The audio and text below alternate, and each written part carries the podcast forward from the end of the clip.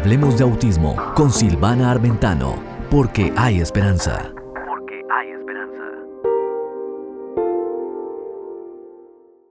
En el contenido del siguiente programa son de exclusiva responsabilidad de los autores y pueden no necesariamente coincidir con la opinión de CBC La Voz.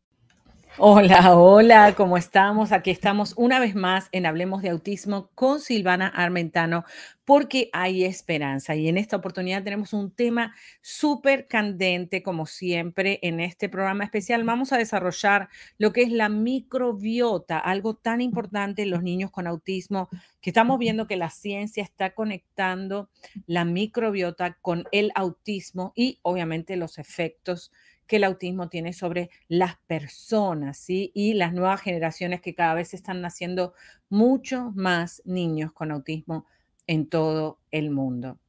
Yo soy Silvana Armentano, licenciada en educación y la escritora del bestseller Hijo mío, lo que todo niño con autismo quiere que sepas, el cual te recomiendo que lo leas. Muy bien, vamos a lo que vinimos y vamos a obviamente a eh, trabajar sobre este tema tan importante. Y es, eh, la ciencia ha determinado que la microbiota es un papel clave en los trastornos del desarrollo, no solamente el trastorno del autismo, que es el que más que aflora, sino otros trastornos del desarrollo. Las alteraciones de la microbiota en los primeros años de vida, periodo en el que se están desarrollando nuestra flora intestinal y nuestro cerebro, pueden modificar las estructuras y funciones cerebrales y favorecer la aparición de trastornos de desarrollo, como por ejemplo el trastorno del espectro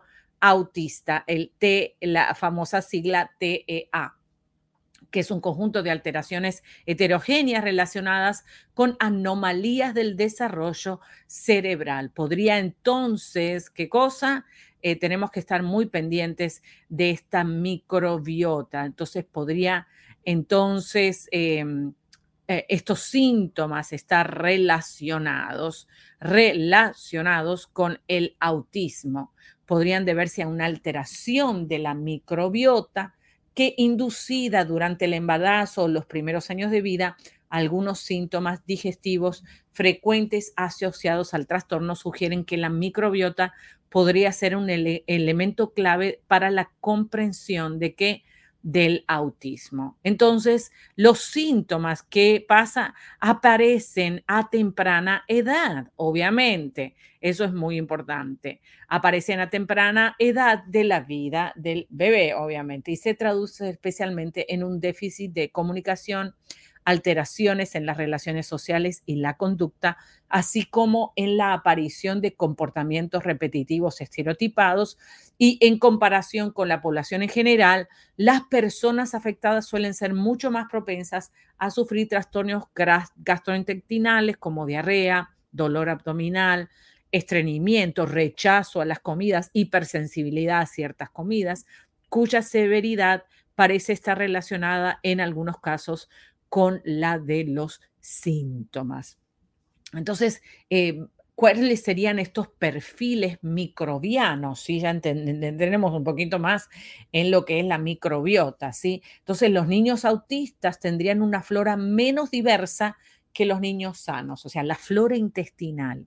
Y si el niño recibió antibióticos a temprana edad durante el primer año de vida, o el segundo año de vida, eso pudiera haber incrementado los eh, síntomas del autismo. ¿Por qué?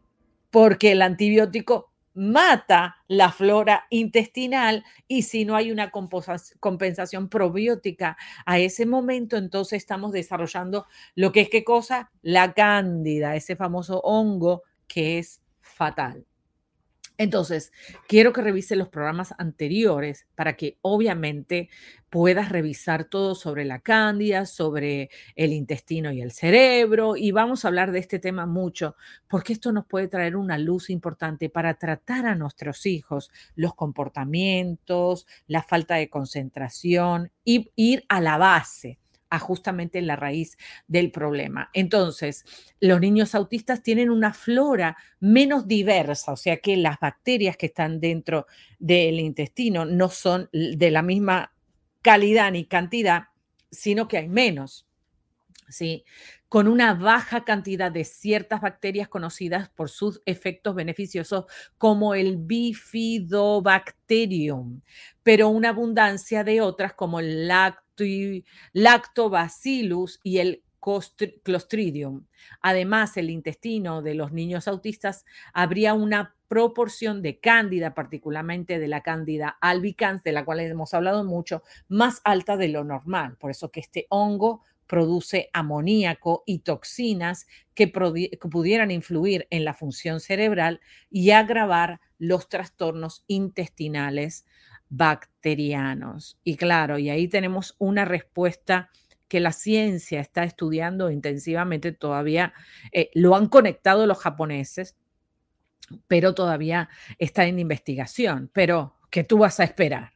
¿Vas a esperar a que, a que todo el mundo lo descubra o vas a poner acción sobre las soluciones? Es muy fácil solucionar este asunto, básicamente hacer un estudio del ADN que básicamente le da un panorama, un, un paneo de toda la microbiota que hay en el cuerpecito del niño. Con eso se hace un examen de ADN, es fácilmente con un poquito de materia fecal. No es nada, para nada agresivo y eso lo estudia, algo de las cosas que lo está haciendo el Mayo Clinic Foundation y está haciendo estos estudios y ya los gastroenterólogos del país, los que están abiertos a toda esta nueva investigación, están trabajando junto con los pacientes, no solamente en la medicina convencional, sino en esta medicina alternativa, que no es tan alternativa porque es tan, eh, se cae de la mata, ¿no es cierto? Se cae de lo maduro que está toda esta situación. Básicamente hay probióticos que tienen este contenido, estas bacterias y se pueden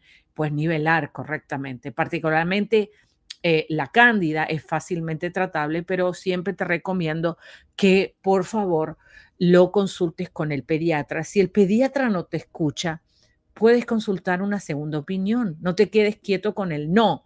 Siempre es bueno consultar una segunda opinión. Muy bien, vamos a ver los diversos factores de riesgo. En los animales existe una relación entre una alimentación materna rica en grasa y un desequilibrio equilibrio de la microbiota intestinal que se llama la disbiosis, así como la aparición de trastornos autistas en la descendencia. En los niños nacidos por cesárea y a los que se les administró numerosos antibióticos, tendrían también un mayor riesgo de desarrollar este tipo de trastornos. En definitiva, podríamos destacar como aspecto positivo que el amamantamiento durante los seis primeros meses de vida del lactante como mínimo disminuye el riesgo de desarrollar más adelante este tipo de trastorno. O sea que mamá, que estás ahí, amamanta a tu hijo por lo menos seis, meses de vidas. No te pases del año, como pasó a mí, que amamanté a mi hijo 13 meses y después me fue tan difícil. O sea que los seis meses primero es importante y si no lo puedes amamantar, aunque sea el, eh, sacarte la leche y dársela en biberón si tienes que trabajar, pero importante darle eso y claro, obviamente cuidar tu dieta durante el embarazo y antes del embarazo también y cuidar tu dieta durante el amamantamiento. La microbiota es una esperanza terapéutica porque, ¿qué pasa? Al nivelar toda esa microbiota dentro del intestino, ¿Qué es lo que pasa? Se reducen los movimientos estereotipados, se incrementa la atención porque todas esas toxinas, el cuerpo está batallando para sacarse estas toxinas de encima.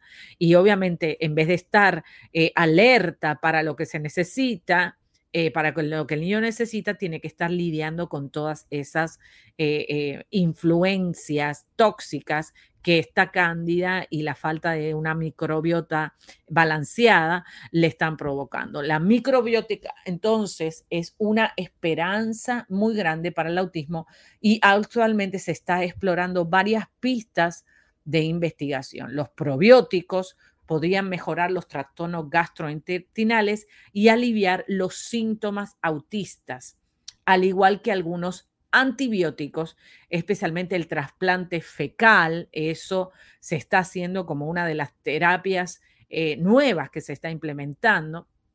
en los niños adolescentes también resultaría útil para disminuir la aparición de conductas autistas y trastornos intestinales asociados. A, a, pesar de tener un riesgo infeccioso importante, cuidado con eso. En definitiva, la alimentación presenta un interés indiscutible, la administración de suplementos de omega 3, pudiera mejorar la conducta y una dieta sin gluten ni proteína láctea, así como una dieta rica en grasa pero pobre en azúcares, dieta cetogénica, que vamos a estudiar todas las dietas aquí, podrían aumentar la sociabilidad y capacidad de relacionarse y reducir la frecuencia de las conductas estereotipadas. Eh, la dieta cetogénica es algo que, eh, te voy a recomendar que obviamente puedas eh, investigar, ¿sí? Pero creo que estamos hablando ah, de algo muy importante. Y fíjate algo que te puedo aquí recomendar, sacar la lengua, ¿sí? Sacar la lengua para la detección del autismo, es, eso es una buena técnica. La detección actual se basa en señales conductuales, psicomotoras, psicológicas y del lenguaje. Esta detección es posible desde los dos años de edad, pero suele retrasarse el diagnóstico. Claro, porque a veces los doctores, como no tienen información de los padres o como tampoco los padres van a menudo a buscar, ¿sí? Eh, terapia o están en negación o tantas cosas, pues se retrasa el diagnóstico, algo que no te recomiendo. Te recomiendo que el diagnóstico se encuentre lo antes posible para que entonces se pueda tratar eh, efectivamente al niño desde temprana edad y eh, obviamente ayudarlo lo antes posible. Es como si el niño tiene fiebre, ¿qué vas a esperar? ¿A que, a que le pase algo peor? No, tú accionas en eso. Pero claro, como el mundo del autismo es un poco desconocido y a veces les trae vergüenza a los padres porque la gente señala a esos padres como que los padres no están educando al niño y el niño tiene una situación de salud, la cual el niño no se puede defender. Por eso te tiene a ti, por eso Dios te puso a ti, para poder cuidarlo y ayudarlo en todo lo que tú puedas, sabiendo o no sabiendo. Si no sabes, te instruyes y si sabes, actúas fácilmente para que puedas, cuando te vas a dormir, tener paz, tener paz de que hiciste lo máximo para tu hijo. Un algoritmo matemático recientemente desarrollado y con fiabilidad del 90 por 96% parece ser prometedor y podría enriquecer el arsenal diagnóstico este algoritmo que se ha probado ya entre 32 niños enfermos permite la detección de nuevos marcadores del autismo, la presencia exagerada de bacterias malas y la diversidad reducida en la flora bucal, saliva y placa dental. Y para eso te, em, te recomiendo que revises el programa sobre las aftas y la cándida, porque obviamente esto que está sucediendo, ah, la flora bucal también hay que regularla y como la flora bucal es importante, algo que no habíamos hablado antes, algo que me parece muy interesante el poder trabajar y seguir investigando cuáles son las cosas que pudiera eh, que pudiera afectar a los niños con autismo. Entonces, cuando tomamos antibióticos, que los tomamos por la boca, líquidos, jarabes y todo eso, es importante después de eso enjuagarle la boca al niño para que entonces la flora de la boca no sea eh, lastimada. Mira qué cosa importante que estamos aprendiendo hoy. A veces uno dice, bueno, no, está bien, le doy la medicina por la boca y ya, pero resulta ser que todo eso le queda en la boca y le hace daño a su flora Ah, bucal. Así que tenemos que cuidar mucho todo lo que estemos haciendo. Muy bien, entonces eh, el, en el próximo segmento voy a estar hablándote de cómo nuestro intestino habla con el cerebro. Qué interesante, ¿no? Y aquí en Hablemos de Autismo con Silvana Armentano tenemos mucha información y esa información es para ti, para que puedas aprender más y más de lo que te atañe, que es saber más de autismo. Así que quédate ahí porque venimos con mucho más.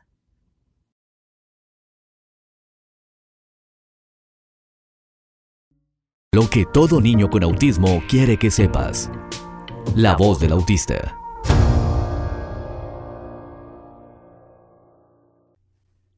Mamá, quiero que sepas que te quiero y necesito tu ayuda. Mamita, no tengo control de mi cuerpo y a veces me muevo mucho porque no siento mi cuerpo en el espacio. ¿Me pudieras ayudar a sentir mi cuerpo? No te enojes conmigo. No tengo control de eso y soy muy chiquito para corregirlo solo. Quiero verte feliz. ¿Lo arreglamos juntos a este desorden? Esa fue la voz de un niño autista sacado del libro Hijo mío, lo que todo niño con autismo quiere que sepas. Y muchas veces nuestros hijos tienen muchas cosas que decirnos, pero los músculos de la boca no se lo permiten y a veces toda la información que tienen en el cerebro no les sale por la boca. Podemos ahora ayudar a nuestros hijos a que puedan expresarse en libertad. Cuento contigo.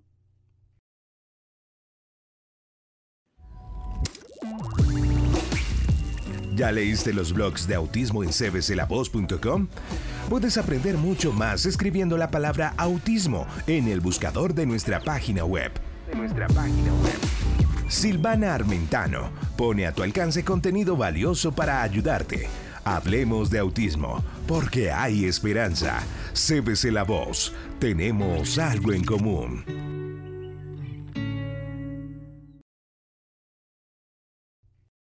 Activa tu cerebro con esta música. 4, 3, 2, 1.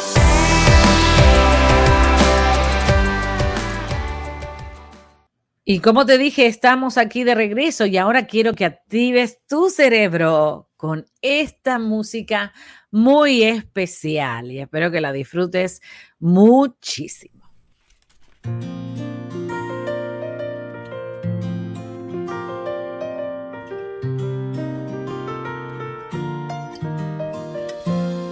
palabra que ahuyenta mis dudas y que trae luz oscura. Tu palabra es una espada de doble filo que atraviesa mi alma. En un instante todo puede